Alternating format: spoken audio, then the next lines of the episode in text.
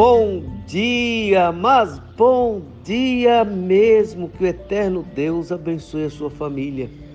Tenha misericórdia de nossa nação, fortaleça o teu coração, lhe dê sabedorias, paz, saúde e muitas alegrias. Lhe convido para mais um encontro com Jesus. Aos Efésios capítulo 6, versículo 19 está escrito: E também por mim, para que me seja dada no abrir da minha boca a palavra, para com intrepidez fazer conhecido o mistério do Evangelho.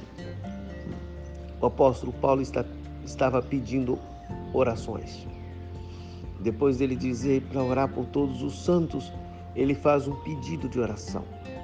E o pedido de oração, apesar dele estar em muitas lutas e dificuldades, quando escreveu aos irmãos a, que morava em Éfeso, ele não pede nada para ele mesmo.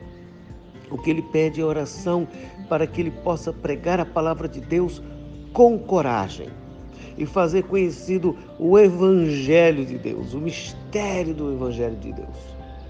Que o Senhor nos abençoe, para que a palavra seja pregada com coragem, com intrepidez.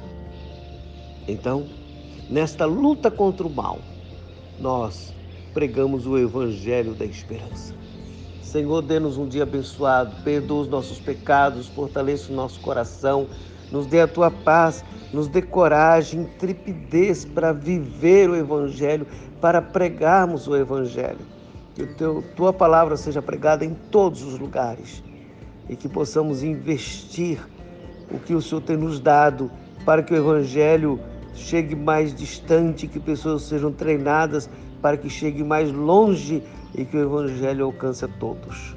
Em Cristo Jesus, rogamos as tuas bênçãos e pedimos tenha misericórdia de nossa nação e nos dê a tua paz.